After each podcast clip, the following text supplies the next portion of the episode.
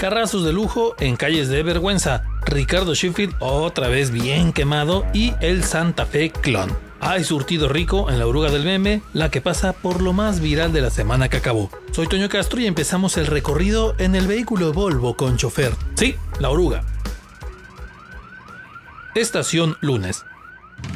León podrá tener unas calles horribles, bulevares incompletos, distribuidores viales que son un desmadre, pero al menos hay McLaren y Lamborghini. Ah, ¿verdad? No cualquier rancho. Ese día se movió bastante la nota sobre los autos de lujo que se ven por las calles de Londres, desde ediciones especiales de Porsche hasta Lotus, Ferraris y Teslas. Mira ese potencial. En 2021 se vendieron 1.252 vehículos de este tipo en todo el estado, una cifra 86% más alta a comparación de los 1.671 que se habían vendido pero en 2019. Algunos de estos autos llegan a costar hasta 18 millones de pesos. Sí, una cifra más que suficiente para aliviar los baches de varias calles. Ah, las ironías de la vida. Y ya que andamos en eso de los automóviles, ese día también se movió mucho la nota de los conductores que son detenidos por andar de borrachitos manejando o de cafres con alguna infracción y que cambian esa multa por servicio social. Ah, caray. Eso sí me interesa, ¿eh? Básicamente son compas que pasaron de andar de toretos en la calle a recoger la basura o hacer otras chambitas en la ciudad. Durante los primeros cuatro meses de este año fueron 6.628 los conductores que hicieron este cambalache para chambear en lugar de pagar la multa. A muchos les ha gustado, otros pues con tal de no pagar, tuercen la manita y sobres. Pero sí han aumentado ¿eh? el número de conductores que mejoras en servicio. Estación Martes. Ya la semana pasada les habíamos platicado del asunto de la inmunidad de rebaño, uno de los signos de que podría acabar pronto la pandemia, pero el martes hubo uno nuevo. No había personas hospitalizadas por COVID. No me des esperanza. Es neta, banda, ni un hospitalizado por COVID después de dos años. Y bueno, es más, el hospital móvil de COVID, el inflable, pues el que está aquí en León, de plano está vacío y se había usado para aplicar vacunas. Y en el hospital que adaptaron en la 20 de enero, tampoco hay enfermos. Lo logró, señor. ¿Lo logré? Lo logró. Lo logró. Lo logró, señor. Lo logré. Lo logró. Lo logré. Otra que sí se leyó mucho, aunque no fue de lo más agradable, fue el caso de Arlet, una chava estudiante del CECITE en Celaya que fue asesinada mientras trabajaba. Esto pasó el día anterior, el lunes. Tres chavos entraron al Oxxo, que está en el entronque con Rincón de Tamayo, en la carretera de Celaya a Salvatierra, y le dispararon a las dos trabajadoras. Para el martes se supo que Arlet era una de ellas, y pues ahora junto con su compañera están entre las horribles cifras de violencia en el estado. Estación miércoles. El reloj da las 0 horas con 0 minutos del primero de junio, León inmediatamente.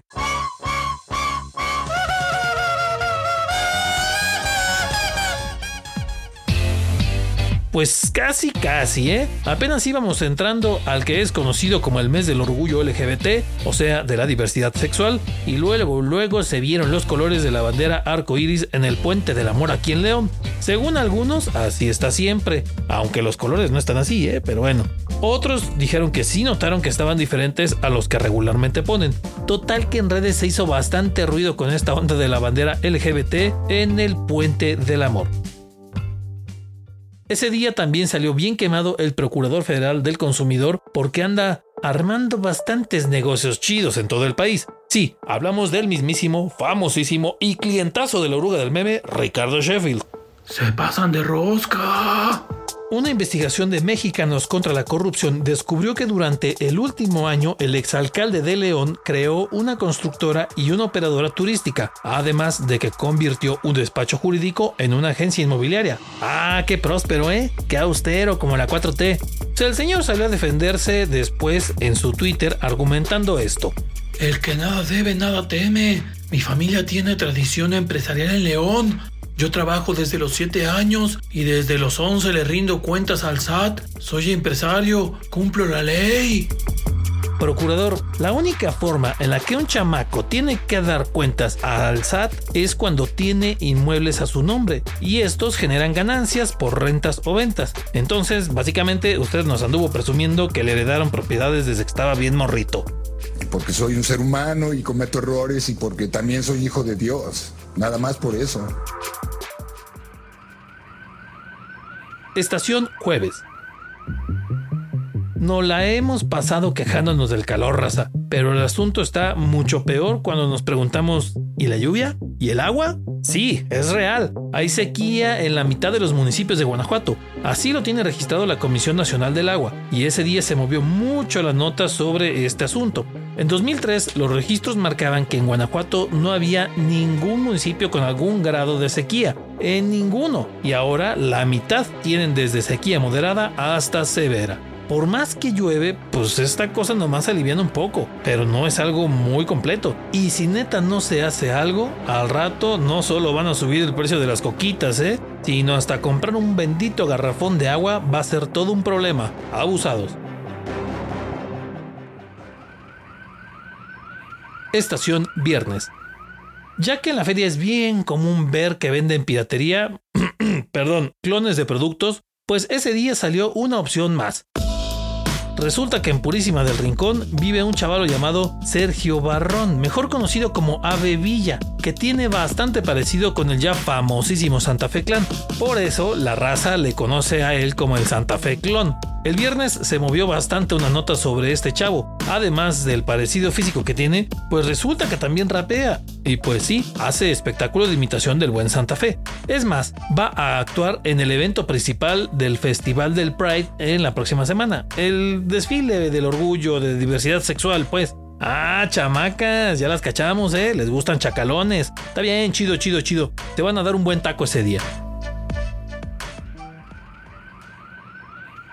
Estación sábado.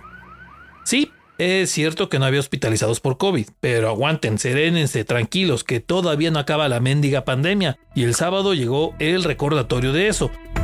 Una semana antes se reportó que había 358 casos activos de COVID en todo el estado, pero el sábado pasado eran 617. Acuérdense que los casos activos son los contagiados que tienen síntomas o a lo mejor son asintomáticos, pero que tienen el virus y pueden contagiar a otros.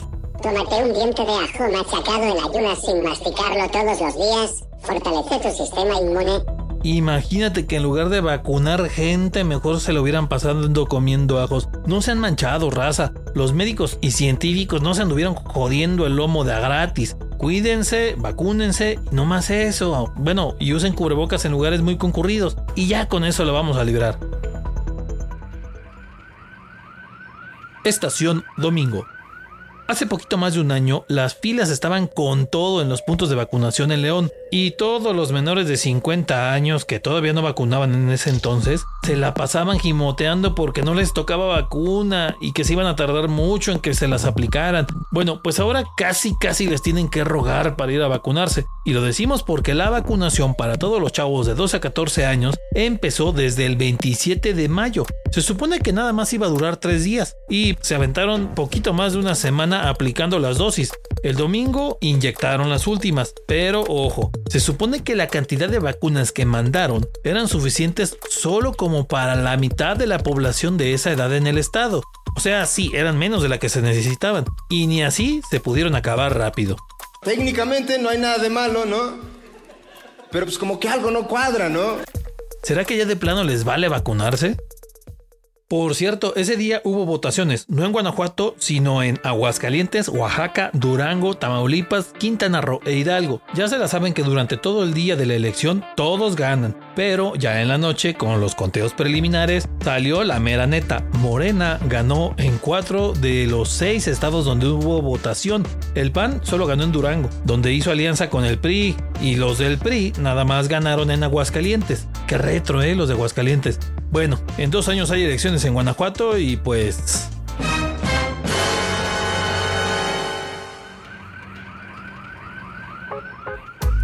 Aquí acabó la ruta de esta semana en la oruga del meme, los esperamos en la siguiente. Acuérdense que circula por Spotify y por Google Podcast y Apple Podcast y también estamos en TikTok. Nos vemos.